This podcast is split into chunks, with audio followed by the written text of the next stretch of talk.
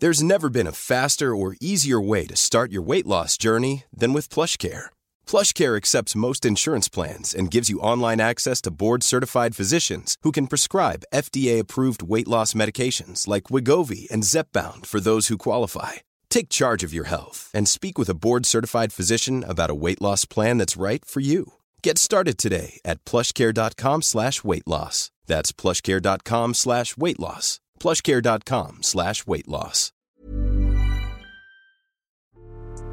Salut, c'est Nadia de Naner Podcast. Avant que tu découvres ce nouvel épisode, j'aimerais te parler de Yes Podcast. Yes, c'est le podcast qui m'a donné la force de me lancer. C'est un podcast féministe et résolument positif. Deux fois par mois, Margaïde, Elsa et Anaïs célèbrent nos victoires de femmes contre le sexisme sous toutes ses formes. Yes, c'est pour toi, c'est pour nous, c'est pour toutes les warriors du quotidien. Tu peux les écouter sur toutes les plateformes d'écoute.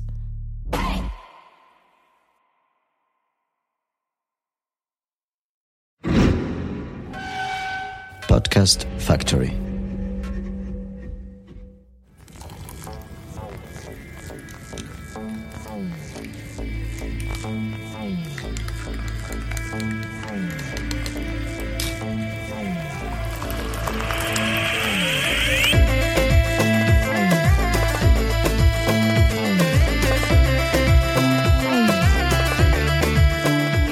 Chère auditrice, cher auditeur, Naner, c'est un mot arabe qui signifie menthe. On t'invite à découvrir nos histoires comme on accueillerait chez nous un invité autour d'un verre de thé à la menthe.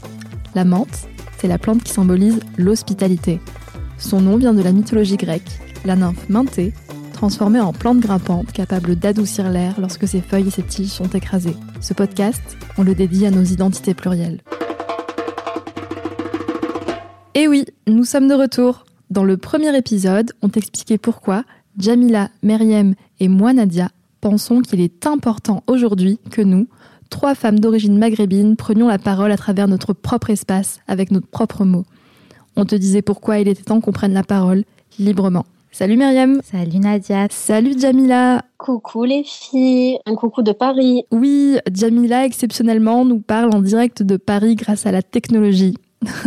ouais, c'est magique. La dernière fois, cher auditeur, on t'a notamment parlé du fait que les Maghrébins n'étaient pas forcément musulmans, mais qu'ils pouvaient être juifs, athées, blonds, gays, noirs, fans de hard rock. Mais ce qu'on ne t'a pas encore dit, c'est que venir du nord de l'Afrique ne veut pas forcément dire que l'on est arabe, et qu'on utilise très souvent ce mot sans savoir pourquoi. Car oui, si tu es maghrébin, il y a de grandes chances que tu sois d'origine amazigh. Imaziren au pluriel, c'est le nom de ceux qu'on appelle communément berbères. Amazir, ça veut dire homme libre. Les Imaziren sont les plus anciens habitants d'Afrique du Nord. Suite au premier épisode, il y a des auditeurs et des auditrices qui nous ont dit qu'ils ne se reconnaissaient pas dans le mot arabe, tout simplement parce qu'ils et elles ne le sont pas. Les Maghrébins, c'est les personnes qui viennent du Maghreb, un mélange de différents peuples imaziren auxquels d'autres peuples se sont mêlés au cours de l'histoire. Et vous les filles, Myriam, Jamila, vous êtes quoi?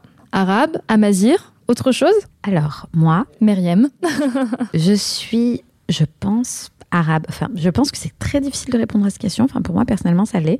Euh, J'ai pas euh, des origines berbères. euh, mes parents ne parlent ni euh, le dialecte berbère. J'ai pas dans ma famille de personnes tatouées.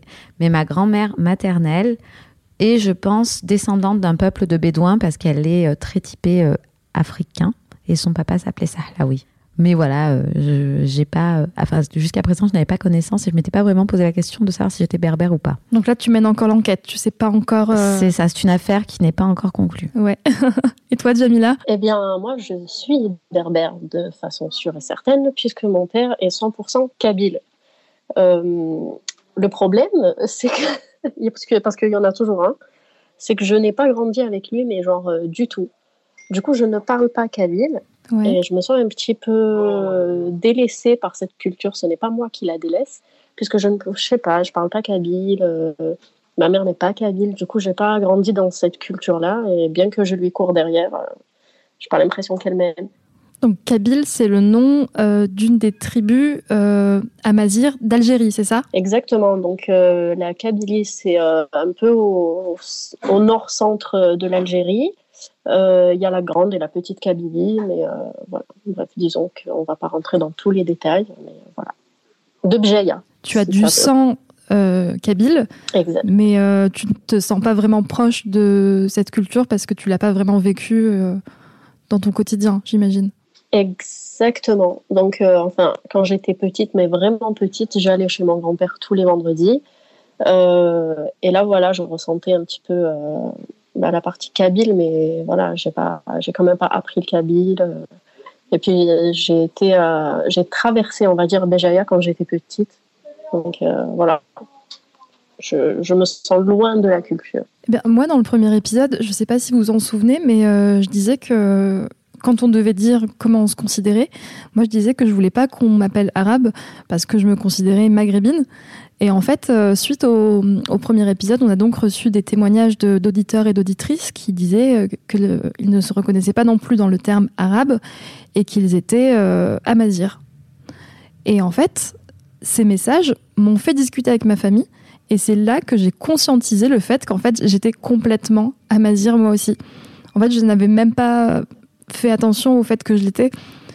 Et euh, ma famille vient d'une tribu qui s'appelle Bnis Nassen, qui est au nord-est euh, du Maroc. Et en fait, euh, toute ma vie, ma mère m'a parlé un mélange de berbère et de marocain. Et en fait, je ne savais même pas qu'il s'agissait de deux langues différentes.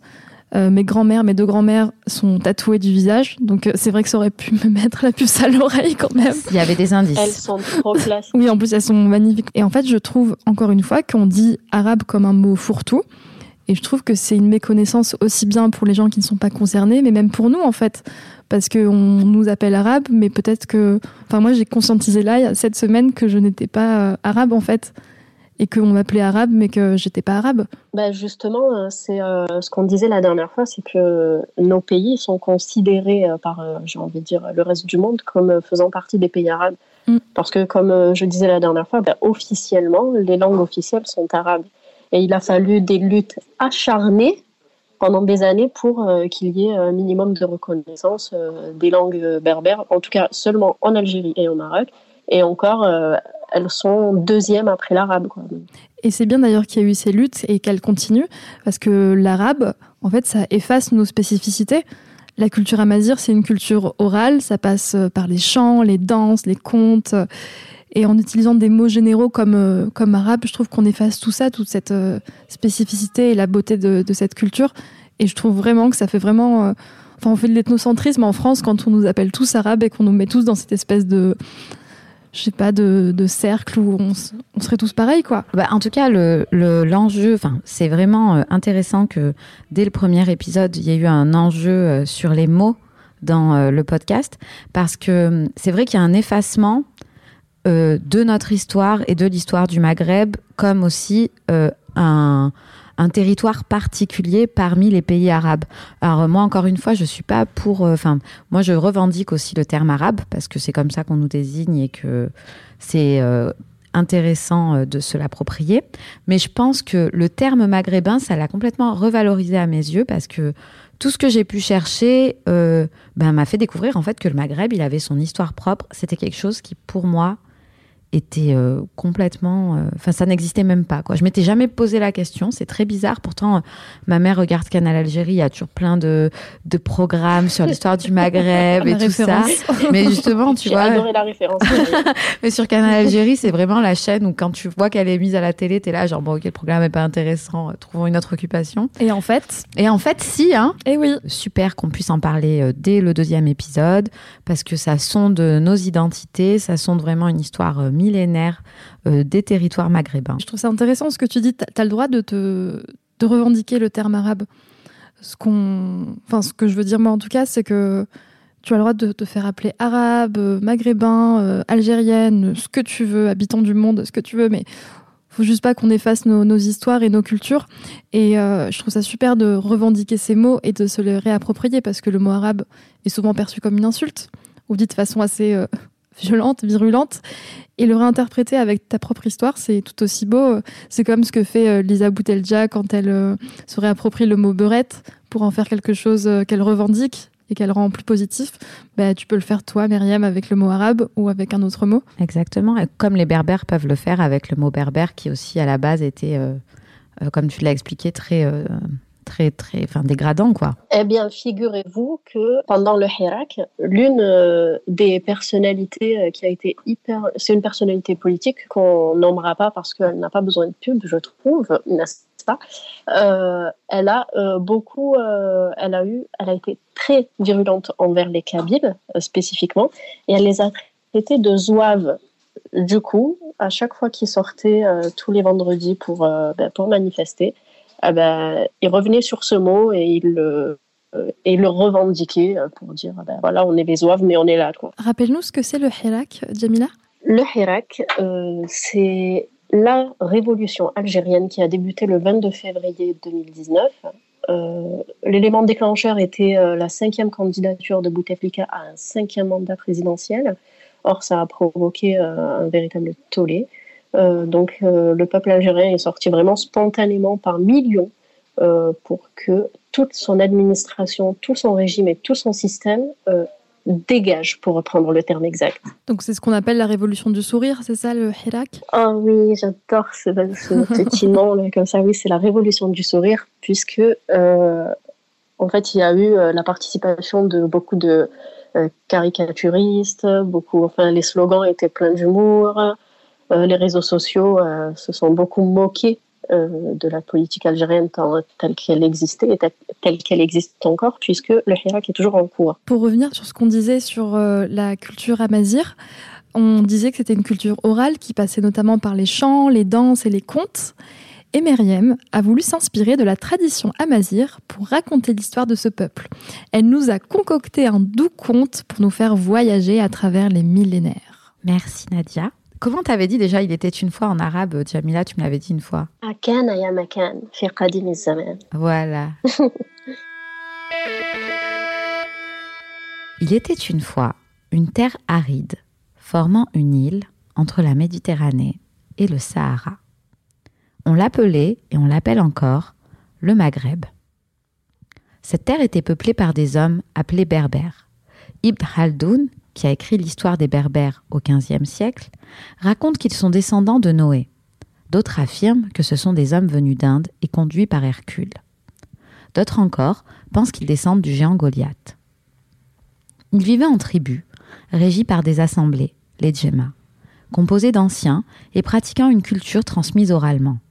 Ils croyaient en l'immortalité de l'âme et communiquaient avec les forces de la nature. la pluie, le vent, le soleil, qui commandaient le destin des récoltes et des troupeaux. Habitants millénaires du Maghreb, ils vécurent les guerres puniques, opposant pendant plus de cent ans l'Empire romain aux Phéniciens de Carthage. À la même époque, naquirent les premiers royaumes berbères menés par Massinissa et Jugurtha. Ils virent Rome devenir chrétienne, la chute de l'Empire romain, les invasions des Vandales venus du Rhin et menées par Genseric. Comme les arbres du jardin assistent à la succession des saisons, ancrés dans le sol, ils ont éprouvé la rudesse du froid et la douceur du printemps.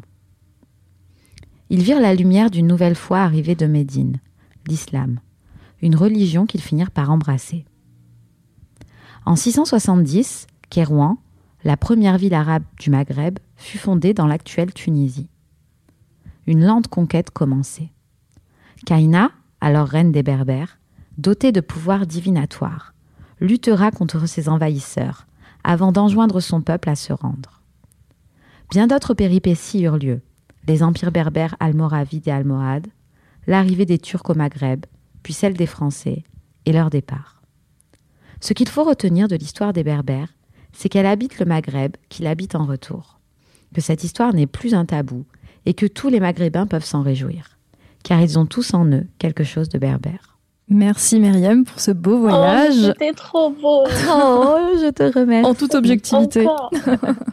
ah Oui, c'est l'objectivité. Du coup, pour euh, revenir sur, euh, sur ton compte, euh, Myriam, pour revenir à l'arrivée de l'islam en fait au Maghreb. Oui. Donc si on résume, au 7e siècle, il y a eu les conquêtes arabes venant des habitants donc de la péninsule arabique qui ont envahi le Maghreb en réduisant en esclavage des populations. Alors, ce que j'ai lu, parce que du coup, c'était super euh, de préparer euh, cet épisode, parce qu'on a pu avoir euh, plein de lectures les unes les autres. Et donc, j'ai emprunté un ouvrage disons, très colonialiste. Bravo. écrire. Bah, écoutez, je cherchais partout et à la bibliothèque universitaire, on m'a donné l'histoire générale du Maghreb. Bon, moi, ça avait l'air joli, ça avait l'air sympa. En fait, c'était écrit par un monsieur qui s'appelle Marcel Pérouton et qui est donc très convaincu du bienfait de la colonisation au Maghreb. Bon, ça, c'est un autre débat. Bravo. Et du coup, bah, lui, il raconte, euh, et d'autres, je l'ai trouvé dans d'autres sources, que déjà, l'arrivée des, des, Arabes au Maghreb, elle a pris 40 ans et que ça a été une conquête qui a été vraiment lente et difficile parce que même si précédemment, les Phéniciens et euh, l'Empire romain avaient été installés sur les côtes plutôt du Maghreb, au final, le cœur du Maghreb, il était vraiment très bien connu par les populations berbères. Et c'était très difficile ben, de, pouvoir s'installer et stabiliser euh, une autorité. Je ne sais pas si c'est vraiment réduire en esclavage. Je crois que, en fait, dans ce que j'ai lu, moi, apparemment, euh, il y a eu à la fois euh, au début que des Arabes qui menaient la conquête et puis il y a des Berbères qui les ont rejoints. Mais après avoir rejoint la conquête, vu qu'ils ont instauré un espèce de système de domination, ben, les Berbères ont, gardé cette, ce désir d'indépendance et qui, je crois, a vécu encore longtemps après le 7e siècle. En tout cas, en moins d'un siècle, euh, les Arabes sont arrivés à conquérir tout le sud de la Méditerranée. Mhm. Parce que c'était des, aussi des. Ils étaient euh, de, aguerris au désert qu'ils connaissaient. Oui, les populations imazirènes, c'est ça? Euh, ben, Non, les, Arabes connaissaient le désert parce qu'eux-mêmes venaient de régions désertiques, ce qui n'était pas le cas des Romains et des Phéniciens. C'est vrai, mais du coup, ça a permis aux Arabes de diffuser leur religion, leur culture, leur langue. Et en fait, ces trois choses se sont mêlées à la culture amazire notamment la langue, et ça a donné naissance à Dalija, la langue qu'on parle dans les pays du Maghreb, qui est de l'arabe maghrébin. Et en fait, euh, c'est un mélange de langue amazir et de langue arabe. Je dirais même de français. euh, ouais, bah oui, c'est vrai ce que tu dis, euh, Jamila. Enfin, je pense que c'est un mélange aussi de tout, toutes les influences et toutes les conquêtes et toute euh, la colonisation. Exactement. Et j'ai vu dans mes lectures aussi qu'à une époque, les Berbères, ils avaient voulu faire aussi un Coran en amazir. Ah ça je savais pas. Et que bah, évidemment euh, les Arabes ont dit mais non je crois pas. Je sais pas pourquoi euh, la culture berbère c'est un truc qui est super intéressant quand euh, quand tu étudies un peu ça. À quel point à chaque à la fois elle est vivace et tenace et à quel point en même temps elle est super vaporeuse. Tu vois, à part Ibn Khaldoun, il n'y a pas beaucoup d'ouvrages, il n'y a pas beaucoup de, de, penseurs berbères qui ont pu après, je pense aussi que c'est plus dû à un effacement de toute cette histoire et que euh, les cultures imazirènes, elles sont orales surtout. Ouais. Et, euh, et c'est pas parce que euh, on ne retrouve pas de traces que c'est inexistant. Ça vient juste, je pense, d'un côté encore euh, de l'ethnocentrisme et de l'épistémicide qui existe où on efface un peu les sources qui ne sont pas occidentales. Et je pense que ça vient plutôt de là le fait qu'on n'arrive pas à trouver facilement, en tout cas, des, des écrits ou des pensées ou des histoires euh, de cette culture. C'est aussi un problème d'époque, c'est que nous sommes à une époque où la culture est lettrée. Mm. Donc, euh, quand on veut y accéder, euh, bon, bah, c'est l'écrit. Même si nous sommes passés à une époque voilà, du digital, du numérique, la référence restera toujours une culture lettrée.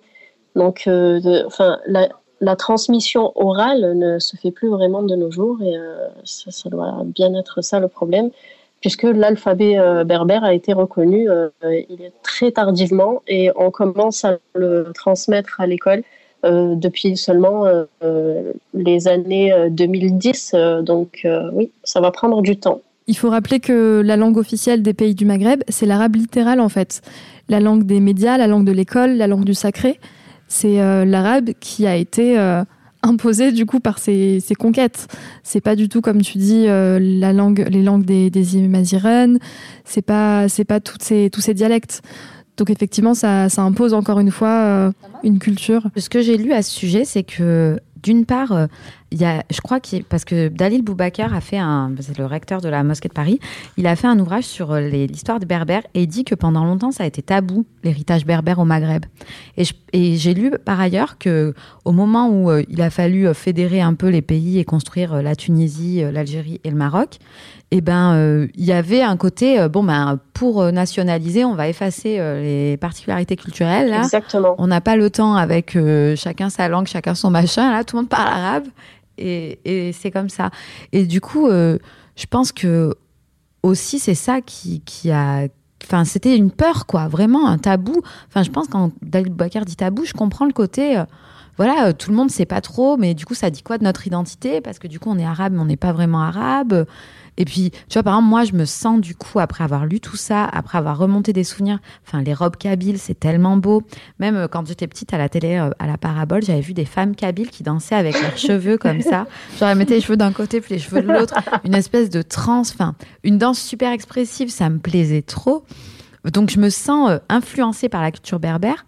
Mais alors, euh, tu vois, savoir si dans mon sang euh, j'ai eu des origines berbères ou quoi, si peut-être dans mes descendants il y a eu des berbères qui ont, euh, qui se sont mis aux côtés des Arabes dans les conquêtes du Maghreb, je pense que c'est tout ça aussi qui fait qu'aujourd'hui tout le monde est un peu mal à l'aise, quoi. Par contre, pour cette histoire de cheveux d'un côté et de l'autre, je pense que ça doit être les chats, oui. Et donc c'est pas plus mal de les citer aujourd'hui, puisque ce sont des, des berbères aussi d'Algérie. C'est une autre, c'est une autre tribu.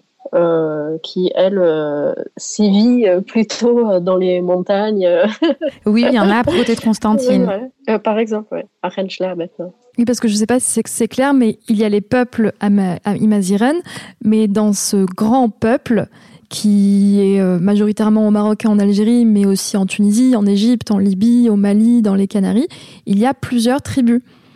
Donc, Jamila a des origines kabyles.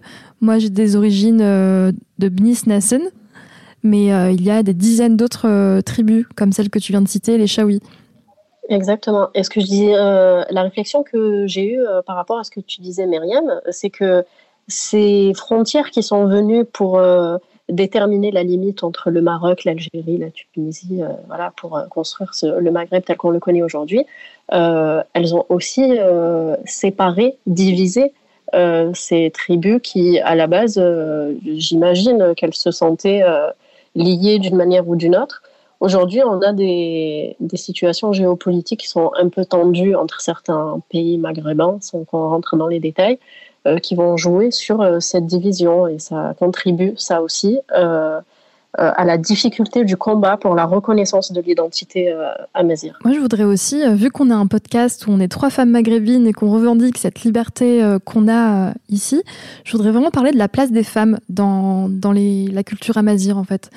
Je trouve que, déjà, malgré les différentes invasions et occupations étrangères dont on vient de parler, les Imazirènes ont eu à cœur de préserver leur langue, leur culture. Ils sont très attachés à la transmission de leur patrimoine, au partage de leurs valeurs. Euh, et, en fait, la reconnaissance de leur identité, elle est liée à la tradition orale où la femme a une place centrale. Les femmes berbères, euh, pour citer une grande anthropologue spécialiste euh, du monde berbère, qui est Tassadit Yassine, ce sont les, bibliothèques en fait de, ces familles. C'est elles qui, connaissent les contes, les poèmes, les chansons, ce sont les chefs. Et euh, je trouve ça super important de, valoriser ça. Oui, bah effectivement, moi j'ai vu aussi qu'une des chefs des tribus berbères, donc Kaina, bah, était une femme. Euh, c'est, je pense, ouais, c'est, plein de choses comme ça. C'est l'une des choses, peut-être l'une des plus importantes, qui font qu'on peut être fier au Maghreb d'avoir aussi cette influence-là, en plus de l'influence musulmane, en plus de l'influence européenne, enfin méditerranéenne, on va dire. Euh, après, euh, c'est un peu. Moi, j'ai lu des choses contradictoires parce que j'ai vu aussi quelque part que c'était plus des sociétés patriarcales, mais peut-être que dans la sphère privée, comme tu le dis, et dans la sphère de la transmission culturelle, euh, bah, la femme avait toute sa place. Et bah, pour des femmes qui se revendiquent et qui essaient d'être élevées comme nous, bah, c'est oui, c'est intéressant à savoir en tout cas. Et tout à l'heure, on a fait une petite référence au tatouage. Car je ne sais pas si, euh, si vous le savez, mais euh, la plupart des femmes euh, imazirènes avaient le, visage et le, les poignets, je crois, Jamila. C'est ça, c'est les avant-bras? Oui, je pense. je ne connais pas tous les trucs parce que j'imagine que chaque chose a une signification. Mais il me semble qu'elle se tatouait pas mal. Hein. Même la poitrine. hein. Et en particulier le, visage. Enfin, moi, j'ai vraiment le souvenir de mes grands-mères avec le visage euh, tatoué. Et en fait, euh, ces tatouages, ils sont liés à un ensemble de rites païens. Ils, euh, avaient un but ornemental, protecteur, social, identitaire, médical même. Et, et je me suis un peu renseignée sur les significations de ces différents symboles. Et par exemple, quand il y a une espèce de plus, ça symbolise l'œil de Dieu ou une étoile dont la lumière guide l'homme dans la nuit, la justice, la vérité. Quand c'est un croissant de lune, c'est la matière qui naît, qui grandit et qui meurt. Le carré, c'est la maison, l'harmonie, l'équilibre du foyer. Et euh, je trouve ça magnifique en fait. J'ai envie de, de m'y intéresser plus. C'était magnifique la lune. hein. Ouais, non mais moi j'ai tout regardé. euh, C'est super intéressant de voir aussi qu'il y a des jeunes femmes aujourd'hui, parce que le tatouage est, est devenu aussi euh, une pratique euh, assez euh, commune en Occident, euh, qui se tatouent. Euh, moi, je connais une jeune fille berbère qui s'est fait tatouer des signes berbères. Alors, euh, je pense que tatouer le visage, c'est quand même compliqué, mais euh, qui s'est fait tatouer des signes berbères sur l'avant-bras aussi. Il y a une chanteuse que j'aime beaucoup qui, qui a beaucoup de tatouages, même sur le visage, mais sur à côté des tempes, au début de la racine des, enfin la racine des cheveux. Elle s'appelle Flesh Love. Et euh, ouais, je vous conseille de regarder ces tatouages. Ils sont merveilleux. Ils sont inspirés notamment de, la culture amazigh. Je voulais aussi euh, signaler que je remarquais euh, en ce moment, surtout sur les réseaux sociaux, une appropriation culturelle que je trouve vraiment mais scandaleuse de personnes qui créent des, des comptes qui n'ont aucun rapport avec le Maghreb ni avec les Berbères et donc euh, qui vont euh, se spécialiser dans ce type de tatouage et en mettant comme slogan euh, rejoignez la tribu. Non, en fait, Wow. tu fais pas partie de la tribu, euh, dégage. Voilà, je voulais juste leur dire ça.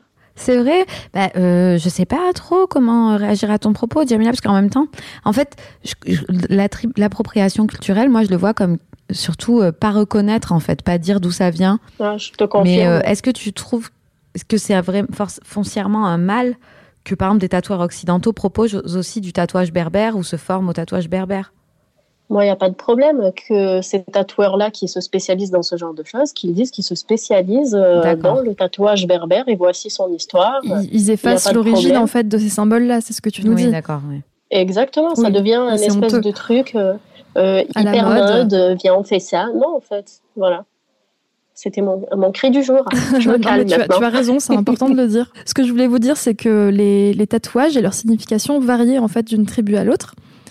Et euh, surtout, pour vous montrer à quel point euh, tous les Maghrébins ne sont pas musulmans et ne sont pas inspirés par l'islam ou ne sont pas, euh, ne respectent pas ces préceptes, c'est que ces tatouages-là ne sont pas du tout liés à l'islam, mais à des rites berbères pré-islamiques, et qu'en fait le Coran, donc le texte sacré de l'islam, interdit les modifications corporelles, les modifications, je cite, de l'œuvre divine. Donc, euh, donc non, on n'est pas forcément musulman et pratiquant lorsqu'on on est maghrébin. Ça a été une super découverte pour moi que d'apprendre que le, Maghreb avait aux origines euh, une culture euh, animiste. Parce que, alors, autant j'ai eu des influences islamiques dans ma vie parce que mes parents sont musulmans, ma grand, mes grands-mères étaient musulmanes et très attachées à l'islam et se définissant pas autrement que ça. Mais dans ma quête spirituelle personnelle, euh, l'animisme ou par exemple euh, le fait de penser que toute chose a une âme, euh, de, ouais, de, de, rechercher un peu aussi euh, la divinité et la, la patte divine dans la nature. Ben, je sais pas, enfin, en tout cas, moi, à, titre individuel, ça m'a vraiment touché de savoir que ça faisait aussi partie de notre histoire et euh, qu'il n'y a pas de raison que ce soit tabou et que c'est pas forcément aussi euh, obligé d'être un conflit avec euh, l'islam, même si certains peuvent faire le choix plutôt de l'islam ou plutôt euh, de quelque chose de différent, mais euh, c'est en tout cas une, euh, une couleur de plus sur la palette spirituelle du Maghreb. J'ai l'impression que tu as ouvert la porte du Maghreb et que tu découvres qu'on peut être maghrébine de plein de façons différentes en fait, et que ça fait partie aussi. euh, La boîte de Pandore. C'est ça, exactement. Bah, surtout la boîte de la boîte de fierté de, de l'héritage de tes parents en fait. Mm, Parce que c'est- c'est c'est quelque chose. Tu vois, par exemple, la façon dont les colons euh, français pouvaient décrire les berbères, j'ai l'impression qu'il y avait un côté. euh, Enfin, oui, un côté. Enfin, tu vois, le mot berbère, barbare. euh, Enfin, un côté pas civilisé, quoi. Une civilisation pas euh, aboutie. Alors qu'en même temps, je trouve qu'il y a tellement de sagesse. Par exemple, ce côté. euh, euh, ultra simple de la vie berbère, mais c'est quelque chose, des questions de simplicité, de, de frugalité, qui reviennent au 21e siècle en Occident. Et là, tu dis, mais en fait, n'était-elle-t-il pas visionnaire un peu? Tu vois, Myriam, c'est ce qu'on disait la dernière fois. Euh, dire un mensonge un million de fois euh, finira toujours euh, par. euh, enfin, Tu parles de la terminera- référence de l'ascenseur, toi. Ah ouais, l'ascenseur. C'était quoi de l'expression, Myriam? Le mensonge prend l'ascenseur, la vérité prend l'escalier. Ah ben, peu importe si ça a mis euh, 100, 200 ans, euh, mais voilà, tu vois. Aujourd'hui, on est là à dire Ah, mais ils étaient très bien, ces berbères. Ils méritent même pas qu'on les appelle berbères, c'est bien de les appeler euh, de leur nom, Imaziren, tu vois. Exactement. Donc voilà, toute cette, euh, toute cette propagande et cette euh, littérature euh, hyper euh, colonialiste et hyper mensongère, euh, voilà, finira bien par disparaître. En tout cas, aujourd'hui, on a tendance à appeler arabes les personnes qui sont liées à la pratique de la langue arabe ou de la culture arabe. Mais comme vous le voyez, en fait, la question d'identité maghrébine, elle est toujours sujet à débat. Quand on dit maghrébin, on se réfère seulement aux habitants de la région qui est le Maghreb.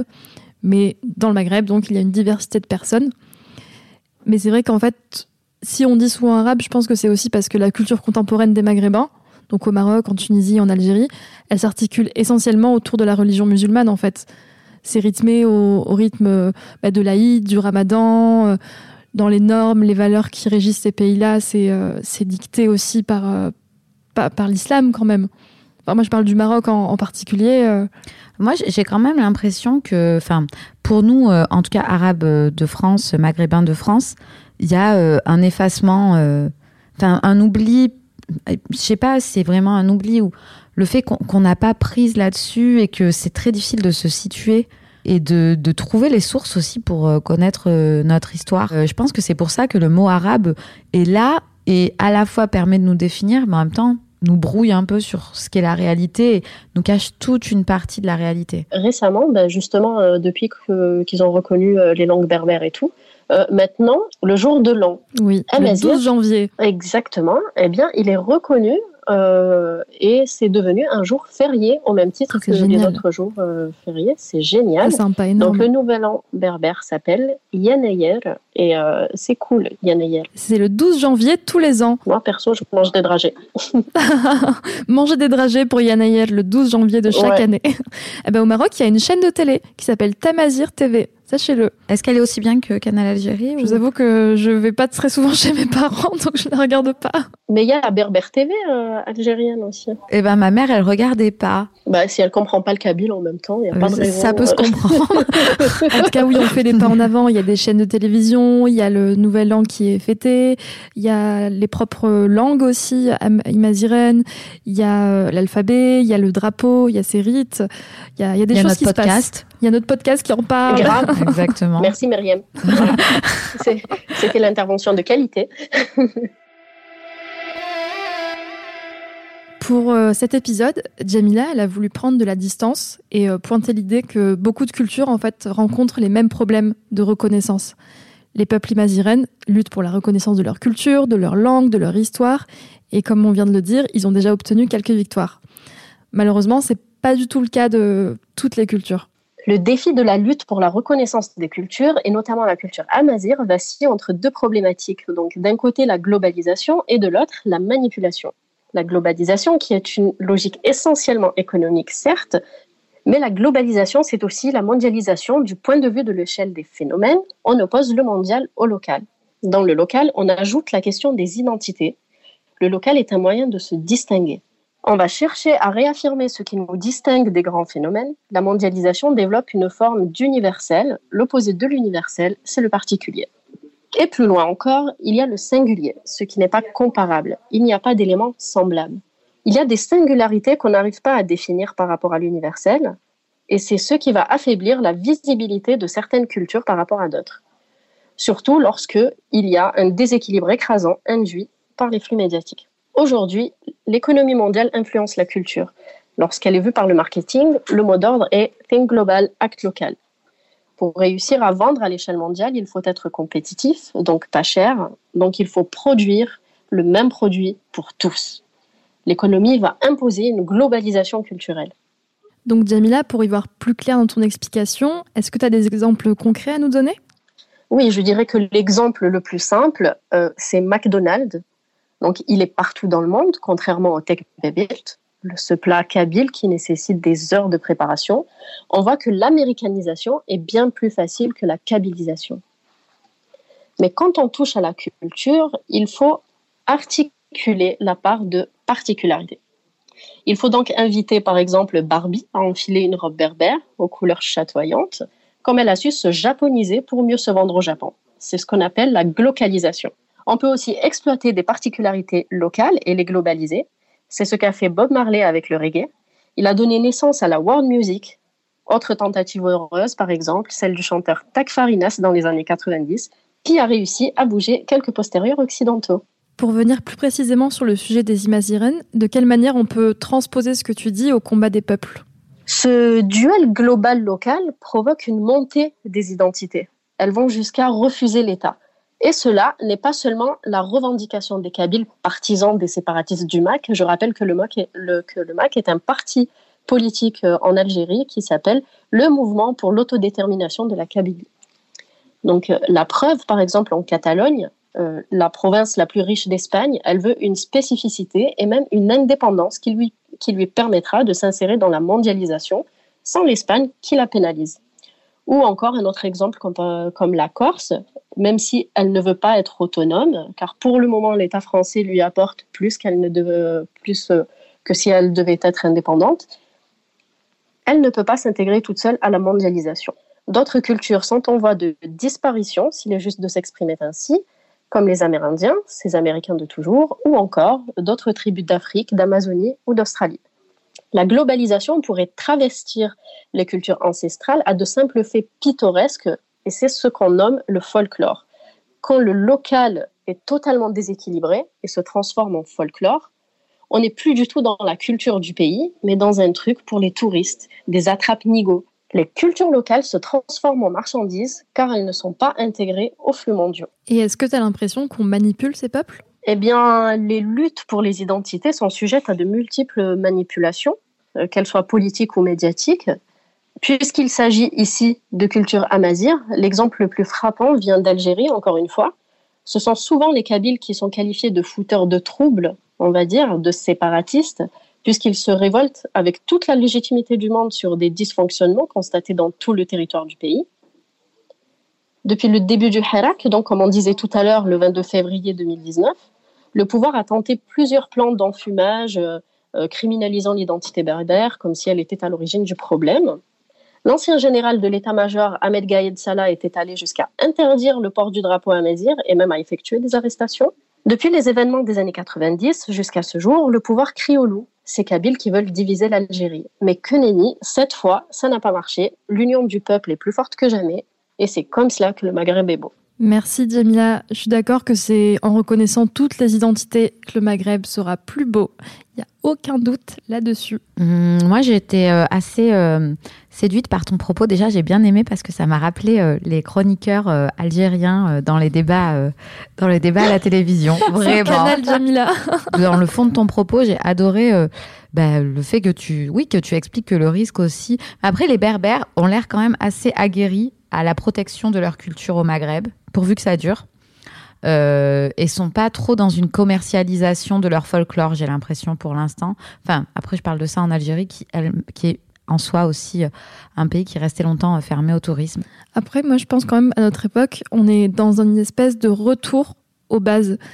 Euh, vu qu'on est dans une époque de, de troubles avec tout ce qui se passe, le réchauffement climatique, l'incertitude, la troisième guerre mondiale, le coronavirus, tout ça, on, revient vraiment aux bases, j'ai l'impression. Ça n'a peut-être rien à voir, mais moi je fais le rapprochement. Quand on voit notre retour au vinyle ou des choses comme ça, là je me dis que notre, notre génération, elle veut retourner aux sources, en fait, elle veut savoir d'où elle vient pour mieux se comprendre et pour mieux avancer. Et moi je vois plein d'associations, de collectifs et d'individus à part entière, ou nous, tout simplement, qui, qui, cherchons, qui creusons, qui lisons des choses et qui se renseignons sur, euh, sur ce qui se passe, en fait, sur qui nous sommes et, et où on va. Oui, c'est vrai. Ça, c'est aussi un des aspects positifs. Mais justement, euh, c'est cette montée des identités est sans doute due à cette globalisation qui voudrait effacer justement nos différences. Et donc, c'est ce qui euh, rend ces identités encore plus tenaces et c'est ce qui rend les gens encore plus dans, dans, l'affirmation, on va dire. Plus on nous contraint, en fait, plus tu dis on, a envie de se libérer et, s'affirmer. Eh bien, au bout d'un moment, quand le but de la vie devient acheter, posséder, avoir, enfin, au bout d'un moment, l'humain, il va chercher à être, à, à vraiment chercher son identité et je pense qu'il n'y a pas d'autre euh, solution au bout d'un moment. Mais c'est vrai que quand on impose un seul modèle, comme par exemple on serait juste des Arabes qui seraient tel cliché, ou on serait une femme qui serait comme ça, qui ferait du 36 et qui serait blanche et lisse avec des cheveux très raides et très longs et très blonds, bah en fait euh, nos particularités vont encore plus sortir et, et on va encore plus les célébrer. Exactement. Espérons en tout cas. En tout cas, on le souhaite très très fort. Donc, en résumé, au Maghreb, on trouve des personnes arabo-berbères, d'une part, des imazirènes arabisées ensuite, mais aussi des tribus berbérophones. Les personnes maghrébines, on l'a compris, elles seraient principalement d'origine amazir. Donc, pour définir chacune des trois catégories, arabo-berbère, c'est un habitant du Maghreb qui est d'origine mixte, arabe et amazir. Sa langue maternelle, c'est l'arabe maghrébin, le darija. Les imazirènes arabisées, ils ont été donc arabisés par les conquêtes, mais ils n'ont peu ou pas d'origine ethnique arabe en réalité. Et enfin, aujourd'hui, il y a encore des tribus berbérophones qui n'ont pas été arabisées, qui parlent la langue amazir. Pour développer cette question, on vous partagera d'autres sources sur les réseaux sociaux, tous les euh, livres, les films et les autres choses qu'on a, qu'on vues et, et qui nous ont appris plein de choses. On n'est pas du tout spécialiste de la question, et c'est pas du tout le propos de l'émission. Ce qu'on a voulu dire en choisissant ce sujet, c'est dire qu'en fait, il faut aller plus loin que les apparences. Étudier les autres pour se comprendre soi-même et se comprendre soi-même pour étudier les autres, c'est une phrase qui m'a marquée. Elle a été dite par Tassadit Yassine, une anthropologue et spécialiste du monde berbère, dans un épisode de Maghreb Express, Les Berbères toujours aussi marginalisés en Afrique du Nord, présenté par Rachida El Azouzi. Car oui, on l'affirme, méconnaître les origines, c'est effacer l'histoire. Identifie-toi aux mots que tu préfères, mais ne cesse jamais d'être curieux de ta propre histoire et de celle des autres. On n'est pas de simples arabes, on n'est pas de simples rebeux, et tout est complexe et tout est intéressant. On t'invite, si tu le veux, à faire des recherches sur ta propre histoire. Moi, m'intéresser au sujet des Imazirènes m'a permis d'en découvrir plus sur la mienne. J'ai découvert que oui, je peux le dire, je suis Amazir. Donc la prochaine fois que tu rencontreras quelqu'un qui a visiblement l'air arabe, ce mot qui finalement veut tout et rien dire, cherche un peu plus loin, tu seras peut-être surpris. C'est la fin de cette émission. Merci Myriam, merci Jamila. Merci Nadia, merci Jamila, merci euh, Podcast Factory merci Morgane qui est là jusqu'au bout. C'était un plaisir comme toujours. Merci Morgane. Oui, on remercie la Podcast Factory et notamment Morgane qui euh, ce soir nous enregistre. On a plein de remerciements à faire parce qu'en fait, ce mois-ci, ça a été un mois un peu plein d'émotions pour nous. Là, on, a sorti le premier épisode il y a un mois. C'était euh, c'était très fort pour nous et, vos retours nous ont particulièrement touchés. On veut remercier euh, Alexis, Irène et Julia pour respectivement euh, le générique, le logo et euh, la charte graphique, nos amis et nos familles qui nous soutiennent avec tout leur cœur et ça nous touche énormément aussi. Les gens qui nous suivent et qui nous écrivent, on lit et on écoute chacun de vos témoignages avec beaucoup, beaucoup, beaucoup d'attention. On remercie aussi les copines de Yes Podcast qui nous soutiennent.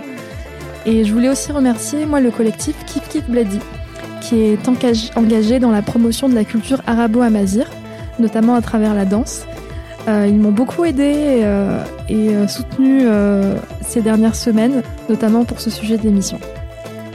N'hésite pas à continuer à nous raconter ton histoire sur les réseaux sociaux, à Nerner Podcast, donc je répète, NA3NA3 Podcast, ou par mail à nernerpodcast.gmail.com. Et n'oublie pas, célébrons nos identités plurielles. Et eh bien à bientôt. À bientôt Nadia, à bientôt chers euh, auditeurs, à bientôt Jamila. À bientôt les filles, à bientôt les auditeurs. À bientôt.